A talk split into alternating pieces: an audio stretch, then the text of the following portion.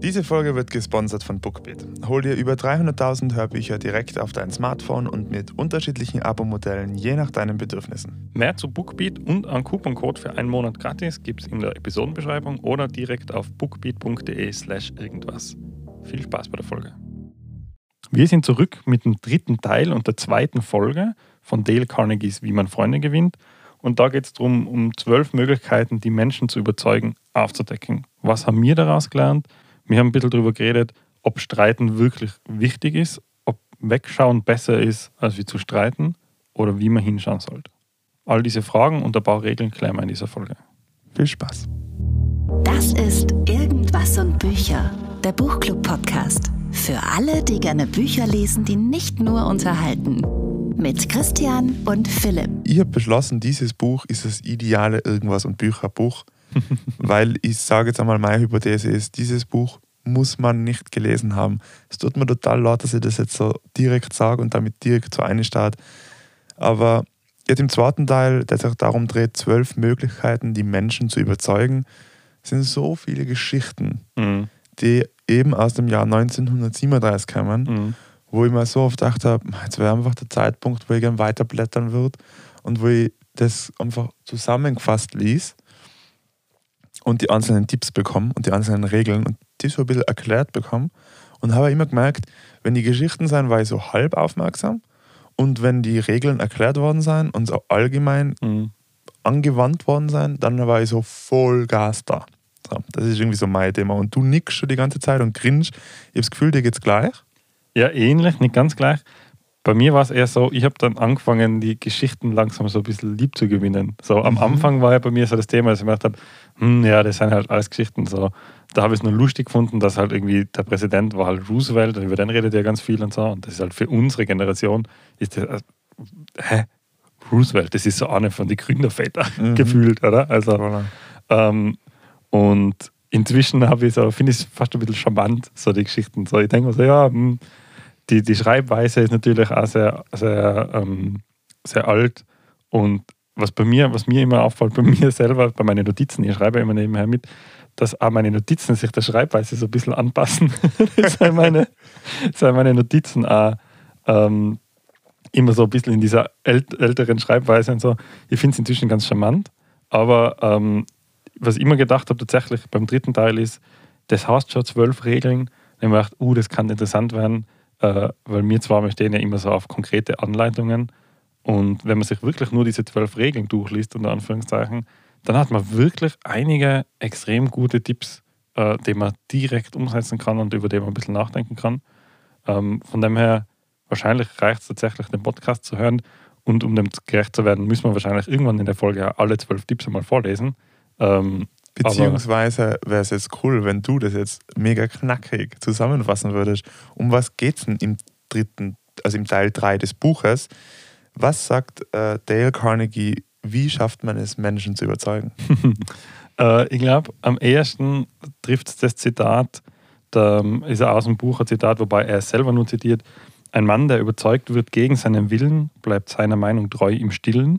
Ich glaube, das trifft so das ganze Kapitel ganz gut. Und zwar, meiner Meinung nach geht es im ganzen Kapitel darum, versuch jemanden nicht deinen Willen aufzuzwingen, sondern versuch das über Verständnis zu lösen. Und dann gibt er eben diese zwölf Regeln mit, warum und wie man das mit Verständnis und quasi so lösen kann, dass dein Gegenüber das will, was du willst, so quasi. Mhm.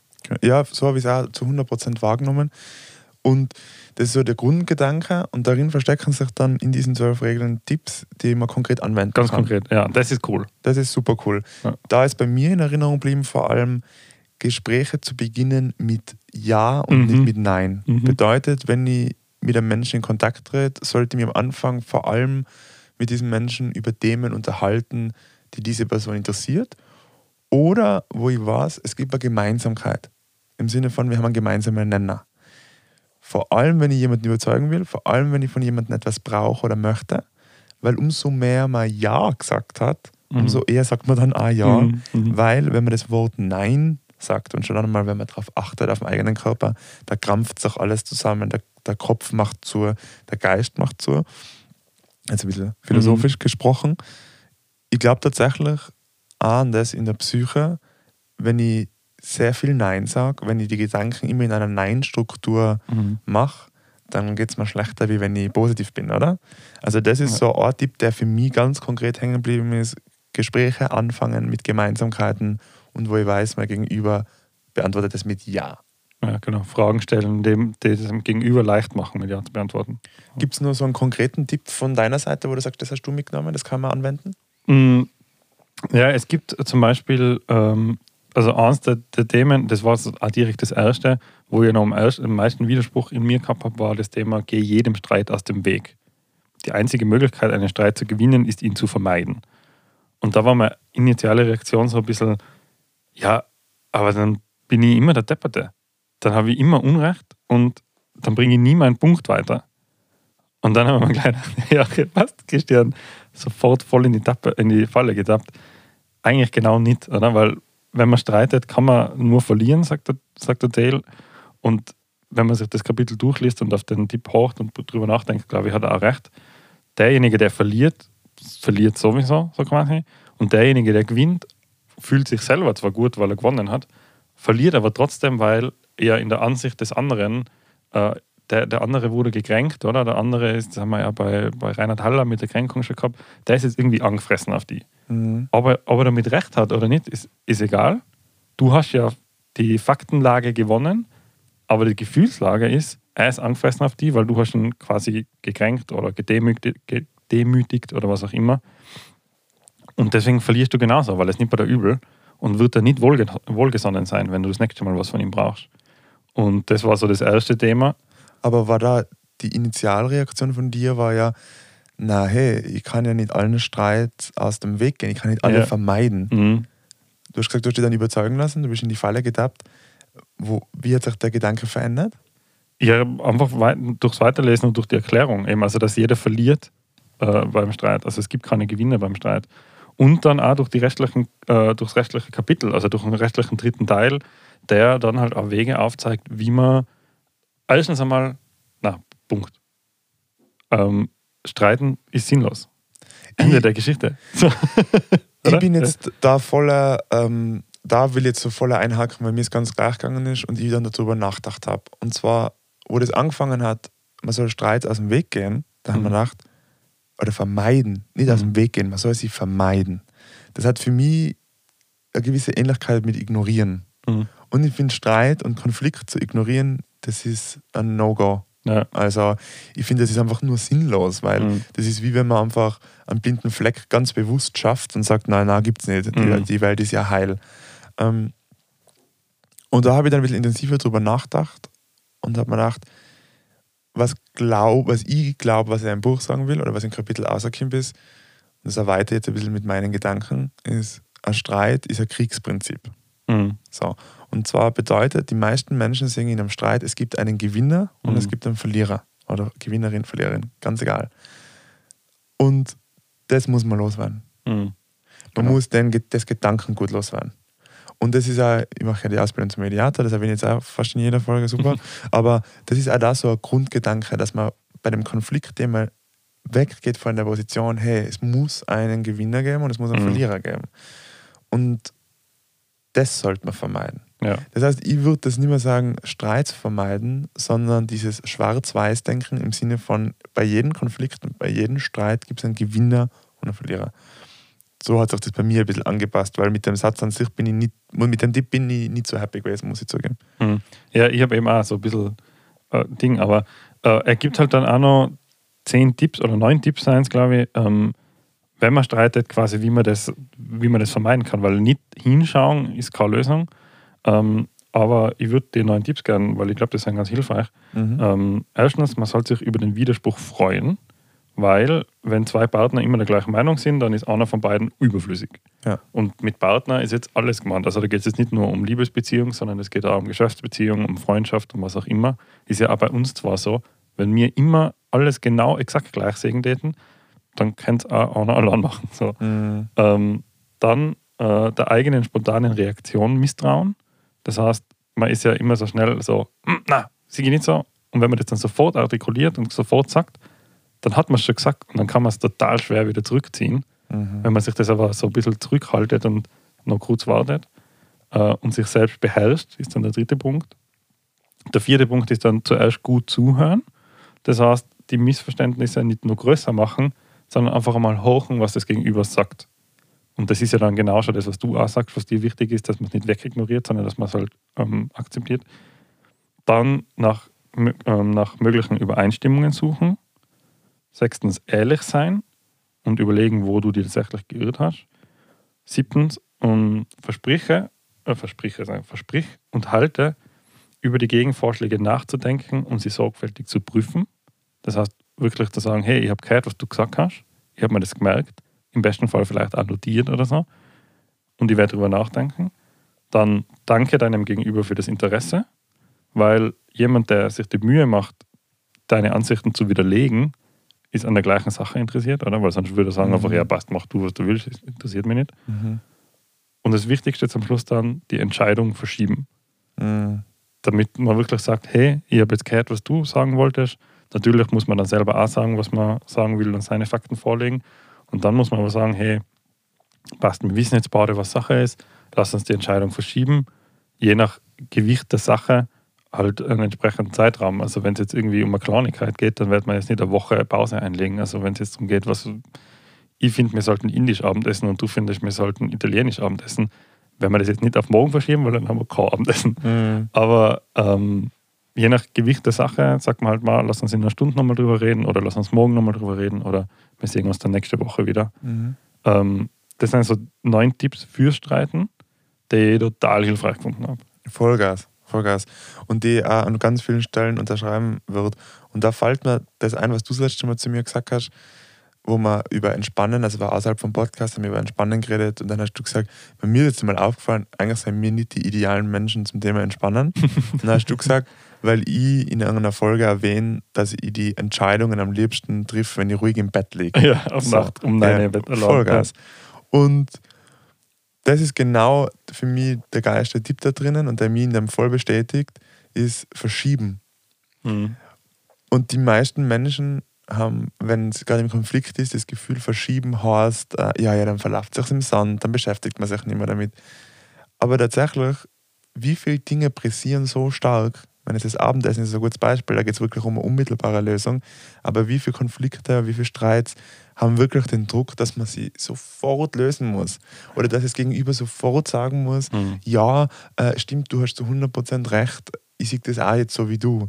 Das sind die wenigsten Konflikte. Ja. Und da wollte ich dann auch die fragen, wenn du einen Streit hast oder einen Konflikt hast Mhm. und jemand anderer bewusst, also du nimmst es bewusst wahr, eine andere Meinung hat, um was geht's dir? Ähm, gute Frage. Meistens geht es mir dann im ersten Schritt, in der ersten spontanen Reaktion darum, dem anderen klarzumachen, dass meine Meinung die richtige ist. Voll heftig, oder? Voll Weil so ist es eigentlich Ja, meistens. Ja. Die erste Motivation ist, Ja. ich muss es mal dem anderen sagen, meine Ja. Meinung ist die richtige. ja, voll. Und das ist ja voll geil. Ich finde das Ja. mega geil, dass du das sagst, Ja. weil das fällt einem ja nicht leicht, sowas zuzugeben. Mhm.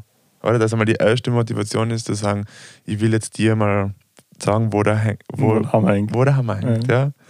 Und das ist für mich so diese Grundaussage von diesem Kapitel. Das ist die Haltung, die Menschen in Konflikten, in Kommunikation haben.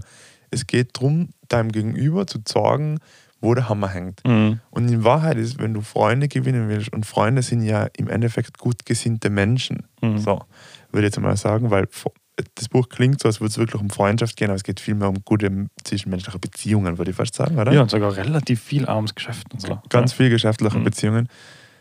Dann geht es einmal darum, diese Haltung wegzudrücken. Mhm. Zu sagen, es geht nicht darum zu sagen, wo der Hammer ist, sondern es geht darum, gemeinsam äh, eine gute Lösung zu finden, mir auf die andere Person einzulassen, die Bedürfnisse zu erkennen.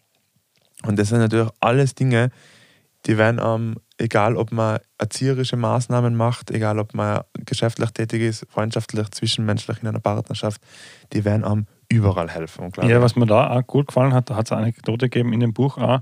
Ähm, die sagt man, also das spielt genau in das eine. Ich bin ja meiner Meinung, weil und jetzt kommen dann quasi die ganzen Fakten, warum. Weil ich habe das erlebt und ich habe die und die Empfindung und das und das ist meine, keine Ahnung, Prägung aus der Kindheit, wenn man da bis, bis in die tiefen Psychologie vorgeht. Aber ich habe die, die Situation schon öfters gehabt, deswegen war sie in der der Situation, muss man das so und so machen. Oder deswegen bin ich der Meinung, man muss das so machen. Und wenn dann mein Gegenüber daherkommt und der hat eine andere Meinung, dann habe ich eben das Gefühl, nein, nein, ich weiß ja, ich weiß ja warum. Also ich habe meine Lebensgeschichte, die führt mich an diese Entscheidung hin. Nur was man da voll oft vergisst, ist, das Gegenüber hat ja auch eine Lebensgeschichte, das ihn oder sie an diese Position bringt. Mhm. Und äh, der, der Dale Carnegie schreibt, wenn du genau die Lebensgeschichte vom Al Capone zum Beispiel, von diesem Mafia-Boss gehabt hättest, wenn du die gleichen körperlichen Voraussetzungen gehabt hättest, das gleiche Umfeld, die gleiche Erziehung, die gleichen Schicksalsschläge, dann würdest du genau an der gleichen Situation landen, weil Mhm. das Leben ist viel mehr äußere Prägungen und äh, eine Ansammlung an Erfahrungen, als wie es der eigene Charakter ist. Mhm. Ähm, zumindest mehr, als wie sich die Menschen meistens, glaube ich, das denken. Und deswegen, ich habe jetzt an eine Situation gedacht äh, im, im beruflichen Feld, wo mein Arbeitskollege zu mir sagt, hey, ich das so und so lösen. Und ich dann sage, na, bist deppert, das macht man nicht so und so, das ist ja weil das und das und das. Und dann kann man so, ja, der hat ja genau gleich viel Berufserfahrung wie ich. Der hat auch einen Grund, warum man das so sagt. Mhm. Und durch seine äußeren Einflüsse, nämlich durch seine Jobs, die was er schon gemacht hat und durch seine Erfahrung, kommt er auf den Entscheidungspunkt. Mhm. Und da ist ein wichtiger Tipp, der für mich da nicht so drin ist, aber zwischen die Zahlen ist. Und das ist das Prinzip, wer fragt, der führt. Und das Mhm. finde ich ist einfach so ein Grundprinzip. Weil wenn der Arbeitskollege kommt und sagt, hey, das Video, äh, das wäre viel besser, wenn du es so und so machen würdest und du nimmst jetzt den ersten Tipp her, was du vorher gesagt hast und sagst, schluck schon mal die initiale Reaktion um und du begegnest dann mit, wieso findest du, dass das besser wäre? Mhm. Und dann sagt er vielleicht, ja, weil da die, die Farben heller sein sollten. Was ja nicht, ich sage jetzt Mhm, irgendwas, gell? ja. Die Farben heller sein sollten. Okay, Farben heller, verstanden. Ähm, wa- was glaubst du, warum braucht es das jetzt für das Video? Weißt du? Und dann Mhm. kannst du eigentlich mit den Menschen so ein bisschen herausfinden ähm, und andere antworten lassen, damit du mal mehr darüber erfährst, wo du dann am Schluss vielleicht sagen kannst, ja, da ist ein guter Punkt. Bei dem Video ist eben das und das das Ziel. Von dem her glaube ich, dass das eine bessere Wahl war. Was meinst du? Ja. Weißt du? So. Also, ich meine, natürlich, das sind alles Idealsituationen, die Ja, berücksichtigen die Gefühle und zwischenmenschliche Beziehungen und Prägungen aus der Vergangenheit. Aber dieser Tipp, wer fragt, der führt.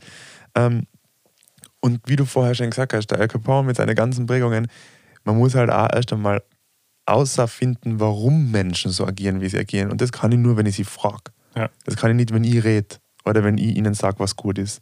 Und da ist der Punkt, den ich in dem Kapitel ein bisschen hinterfragen würde, ist, wenn es darum geht, gemeinsam Lösungen zu finden oder Menschen sowas zu bewegen, dann verkauft es der Dale Carnegie in meinen Augen, dass er oft so, man soll andere Menschen inspirieren, man soll aber keine Vorschläge machen, äh, man soll nicht diktieren im Sinne von sagen, wir machen so und so, sondern man soll Vorschläge machen und die anderen Menschen dahin bringen, und das überzeichne ich jetzt ein bisschen, dass sie sich dafür entscheiden, sodass Mhm. die Menschen am Schluss das Gefühl haben, es war ihre Entscheidung und es war nicht deine Entscheidung. Was für mich immer so ein bisschen diesen Beigeschmack der Manipulation Ja. hat. Oder? Weil, wenn ich dann nur eine Auswahl präsentiere, wo ich sage, mit allem wäre ich happy und gar nicht, gar nicht einen Raum der Diskussion gibt, dann wäre es so, wie wenn ich sagen würde, ja, du kannst Schokoladeneis nehmen oder du kannst Schokoladeneis mit ein bisschen mehr dunkler Schokolade nehmen. weißt du, was ich meine? Ja, genau. Ja.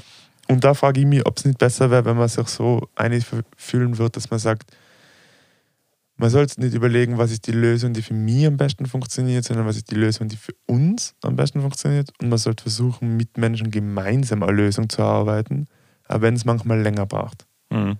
Weil meine Erfahrung ist gerade im beruflichen Kontext, natürlich, wenn so diktiert, geht alles schneller. Ja.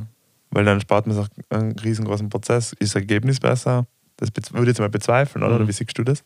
Ja, ich sehe das ähnlich. Das kommt aber quasi auf die Situation drauf an, oder? Also, ähm, wenn, wenn wir jetzt zusammen zum Beispiel ein Video schneiden und ich sag, und ich sag, weißt du was, lass mich das machen. Ich setze mich hin, ich schneide das ähm, und das Ziel ist einfach nur, das Video zu veröffentlichen, dann macht es einfach Sinn, wenn ich das diktiere. Oder? Ganz Also, wenn genau. ich sage, passt, äh, ich schneide das, es ist für mich in zwei Stunden geschnitten, äh, ich weiß die ganzen Basics und am Ende frage ich die vielleicht noch kurz, ob es eh passt, sozusagen Mhm. äh, dann haben wir am schnellsten unser Ziel erreicht. Wenn das Ziel aber ist, dass du das lernen willst oder dass wir gemeinsam in Zukunft öfter sowas machen wollen und du auch quasi die Arbeitslast übernehmen will, zu schneiden, dann macht es einfach mehr Sinn, wenn man sagt, hey, passt, hocken wir es gemeinsam hin. Ich zeige dir jetzt einmal, wie die ganzen Grundtools gehen. Äh, und dann machst du mal und dann schauen wir uns das gemeinsam an. Und dann hocken wir wahrscheinlich nicht zwei Stunden, sondern hocken wir wahrscheinlich eher acht bis zehn Stunden oder noch mehr, who knows. Ähm, aber das Ziel, also das definierte Ziel, wird dadurch viel besser erreicht. Mhm. Weil wenn immer nur ich schneide, dann wird es immer an mir hängen und dann, wenn wir irgendwann mehr als wie ein Video schneiden müssen, wird es zeitlich knapp. Mhm. Das heißt, ich glaube, das ist so ein bisschen die Situation, die vorgibt, wie viel jetzt einer diktiert. Aber das beste Ergebnis kommt wahrscheinlich immer außer, wenn mehr Leute mitreden. Also Mhm. zu viele Köche verderben den Brei, kennen wir auch den Spruch. Aber zwei Menschen ist definitiv nicht zu viel.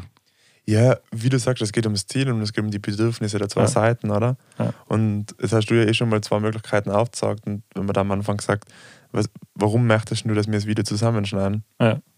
Und wenn dann die andere Person sagt, ja, damit es halt schnell erledigt ist, ja, wenn, wenn wir es schnell erledigt haben wollen, dann wäre es wahrscheinlich besser, wenn ich es allein machen darf. Ja.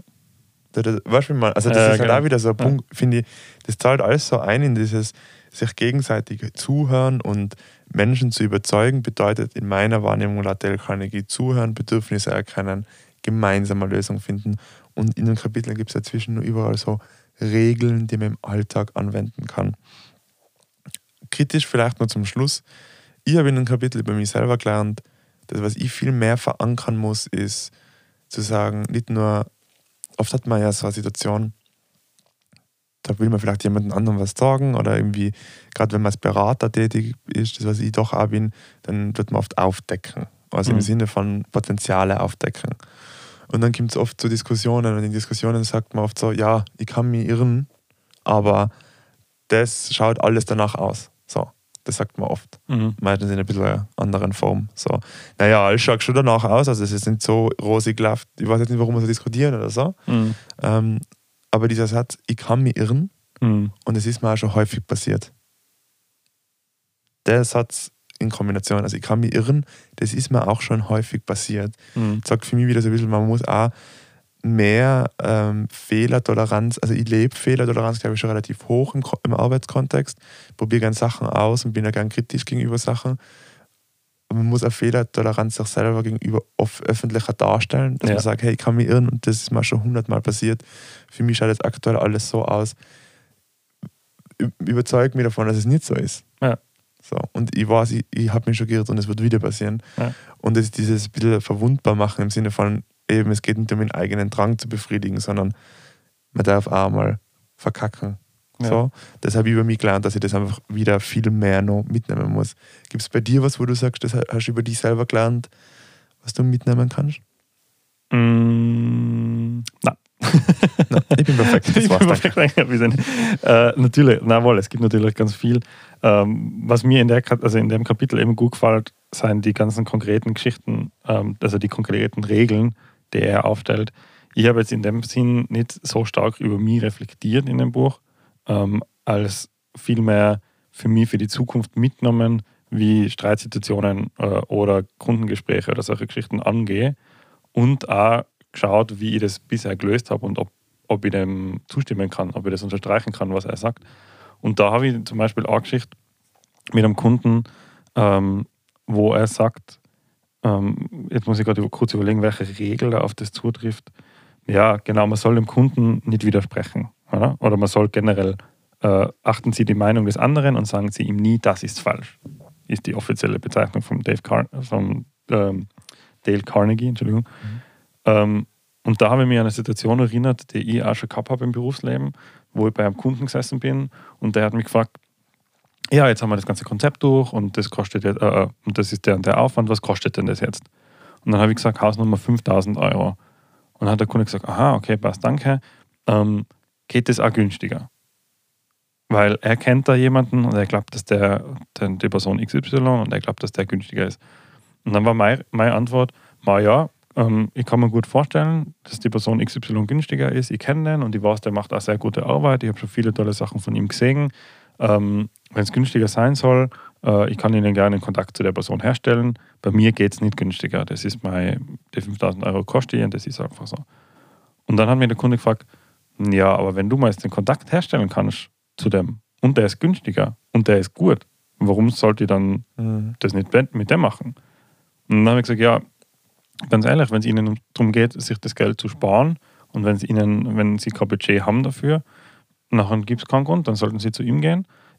Was ich sagen kann halt ist, ich habe einen Grund, warum ich 5000 Euro kostet. Ich mache das seit so und so vielen Jahren. Es gibt eine gewisse Zuverlässigkeit, die bei mir dabei ist und sie haben sich ja nicht ohne Grund für mich entschieden. Also sie haben ja nicht äh, Sie haben ja von mir Sachen gesehen und sie kennen ja von mir meine Arbeit und sie kennen meine Arbeitsweise. Sie haben jetzt gemerkt, wie ich mit ihnen arbeite.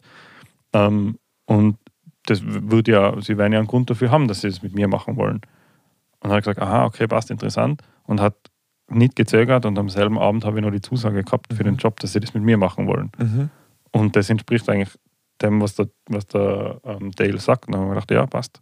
Ähm, das funktioniert tatsächlich. Mhm. Also wenn man dem Kunden einfach nicht widerspricht und nicht einfach sagt, na, das sehen sie jetzt falsch, weil, oder andere schlecht macht oder sowas, ähm, dann kommt man trotzdem zu dem hin, wo man will. Und das ist jetzt einer der Punkte, der- also einer Mhm. dieser zwölf Regeln, die er aufgestellt hat. Ähm, das war mehr so meine Herangehensweise in dem Buch. Mhm.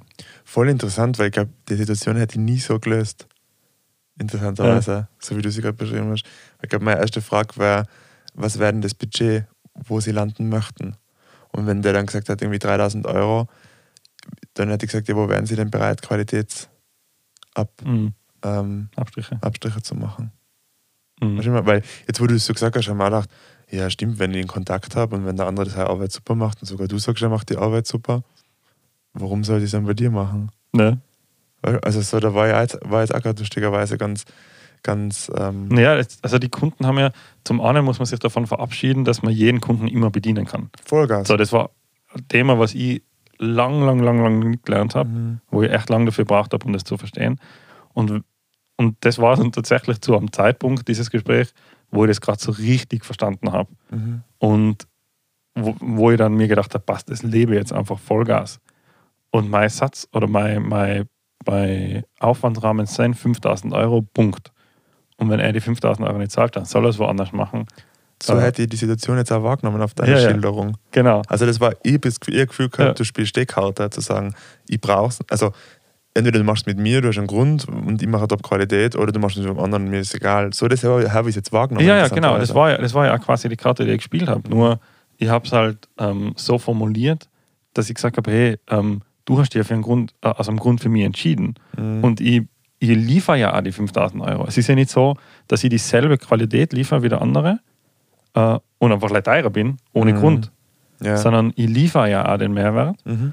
Merkt man allein schon in dem Gespräch, das wir führen, äh, was ich für Fragen stelle, wie ich das Ganze angehe, dass wir ein Vorgespräch führen, bevor ich überhaupt einmal ein Angebot Mhm. stelle. Voll, ja. Ähm, das spielt ja alles mit ein. Also ich habe ja auch, ich führe ja immer Erstgespräche mit jedem Kunden, die nichts kosten und das stelle ich auch nicht in Rechnung. Da steht ja nicht auf der Rechnung dann irgendwann oben, ah ja, übrigens, da haben wir mal noch eine Stunde Besprechung gehabt. Mhm. Der kostet jetzt auch nochmal 250 Euro, weil Besprechungen kosten 250 Euro, Hausnummer, weiß ich nicht.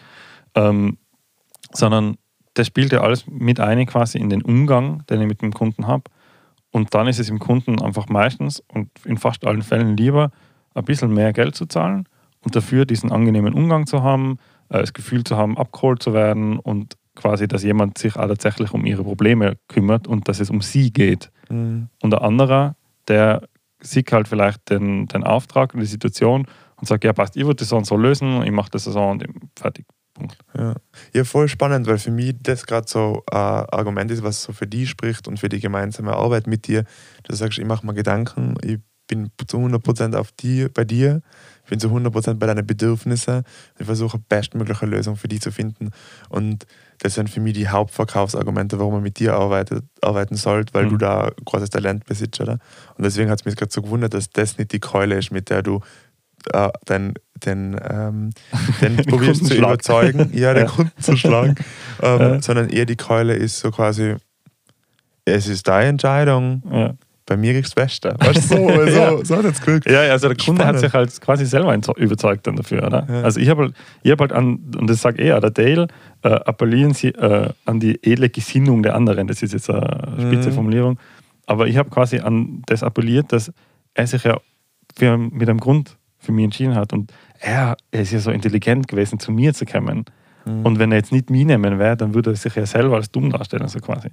Das ist jetzt das Potenzial, dass wir es entweder ausschneiden oder dass das viel zu viel ins Detail geht. Aber interessanterweise würde ich jetzt sagen, und jetzt mache ich das, was mein Buch eigentlich gar nicht machen soll und zwar widersprechen ist, ich würde sagen, dass die Vorgehensweise nicht der Vorgehensweise entspricht, was er empfiehlt. Mhm. Und während Warum? ich das jetzt gesagt habe, habe ich so richtig in meinem Nacken gefühlt, dieses Kribbeln gehabt, wenn man so denkt, es ist total unnötig, Philipp, dass man das, dass das machst, aber Aber warum? Das hat mich interessiert. mh, weil ich nicht das Gefühl habe, dass du auf die Bedürfnisse von deinem Gegenüber eingegangen bist, im Sinne von, was motiviert die Person, dass sie, dass sie äh, das Kost, die Kostenthematik, vielleicht, weil, und jetzt fangen es viele M's und viele Stotterer, aber der Grund kann ja auch sein, dass er vielleicht keine Preistransparenz hat. Weißt du, dass er zum Beispiel sagt, er weiß gar nicht, was ist bei den 5000 Euro dabei. Mhm. Äh, Es kann auch sein, dass er sich denkt, mh, was macht die jetzt besser? Er möchte nochmal wissen, weißt du, was sind die Dinge. Und er hat vielleicht so, also auf mehr auf, sich auf den Kunden zu konzentrieren, im Sinne zu, zu hinterfragen, ist, was ist jetzt die, ist es die reine Motivation, dass er sich auch Geld spart? Oder fehlt ihm vielleicht die Information, ist es vielleicht nicht transparent genug oder Ding, hätte dann wäre noch viel näher wie bei ihm gewesen, weil die Haltung zu sagen, weil auf die edle Gesinnung appellieren, habe ich zum Beispiel so verstanden, das ist dieser Grundgedanke, jeder Mensch agiert aus guten Taten. Mhm. Und an das muss man immer appellieren. Das heißt, wenn jemand dir gegenüber kommt, dann, und wenn er zum Beispiel sagt, hey, 5000 Euro, das ist mir zu viel Geld, dann ist es nicht, weil er geizig ist, Mhm. oder dann ist es nicht, weil er, schle weil er schlechter Geschäftsmann ist oder Geschäftsfrau oder irgendwas, sondern es ist nur, weil für den oder für die Person das aktuell die idealste Lösung darstellt. Weißt du, Mhm. man so? Und dann habe ich das Gefühl, dass du viel mehr gesagt hast, naja, es ist deine Entscheidung, es ist dein Thema, es ist eigentlich nicht meins, es ist auch nicht unseres. Und du die mit ein bisschen mehr Fragen oder ein bisschen mehr auf die andere Person und auf die Bedürfnisse konzentrieren, wie du es in deiner Arbeit überdurchschnittlich machst, hättest viel mehr beim Kunden sein können. So ist mein Gefühl. Ja, ich verstehe. Ich glaube, ich verstehe, woher das kommt. Ja. Ähm, was, was ich vielleicht jetzt nicht erzählt habe und was wahrscheinlich schwierig zum Umbringen war, das war ganz am Ende von einem einstündigen Gespräch. Okay, ja. Das verstehe. heißt, ich war ja schon ähm, sehr nah am Kunden dran Mhm, verstehe. und ich habe ja viele dieser Fragen schon im Vorfeld geklärt. Also es war zum Beispiel ganz klar, was ist in die 5000 Euro dabei? Mhm, Was umfasst das alles? mhm, Ähm, und, und die ganzen, also die ganze Kundennähe war zu dem Zeitpunkt schon da. mhm, Und deswegen hat dann das gut funktioniert, zu sagen, hey, ähm, du hast ja die Mi ausgesucht, das war Mhm. eine gute Entscheidung, aber du kannst es gerne in Frage stellen, deine eigene Entscheidung. Okay, verstehe. Also natürlich, da ist ja ein ganz einstündiges Gespräch vorangegangen, Mhm. wo wir ganz viel von dem, was du jetzt angesprochen hast, Mhm, schon abgeklärt haben. mhm, ja, deswegen ich verstehe, woher du kommst. Ja. Das habe ich in der Geschichte nicht so umbringen können, vielleicht. Wie gesagt, weil Ist ja immer Ja. nur ein Ausschnitt, das ist ja Mhm, ganz eben, spannend. genau, ja. es ist nur ein. Ausschnitt, Ja. ja. voll spannend, wie ihr schon seht, es sind immer wieder äh, Situationen im Alltag da, wo man das unmittelbar anwenden kann und wo es wahrscheinlich jeder auch individuell auf sich ein bisschen anwendet. Die Tipps kann man definitiv vom Dale Carnegie mitnehmen. Für jeden oder jede, der oder die dieses Buch lesen oder lesen möchte. ähm, da haben wir auf unserer Webseite was. Ja, und zwar unser Adventskalender-Gewinnspiel. Da gibt es alle 15 Bücher, die wir bis jetzt gelesen haben, zu gewinnen. Für einen Gewinner, eine Gewinnerin. Am besten auf irgendwas-bucher.at gehen oder in den Shownotes nachschauen. Da steht es auch nochmal drinnen. Mitmachen und gewinnen. Ja, nachdem wir jetzt hoffentlich uns beliebt machen können aus Teil 1, jetzt auch Menschen überzeugen können, können wir dann nächste Woche Menschen ändern, ohne sie zu beleidigen oder zu verstimmen. Dazu mehr dann nächsten Dienstag. Mehr zu irgendwas und Bücher findest du auf Instagram und auf irgendwas-buecher.at. Jetzt am besten gleich folgen und keine Episode mehr verpassen.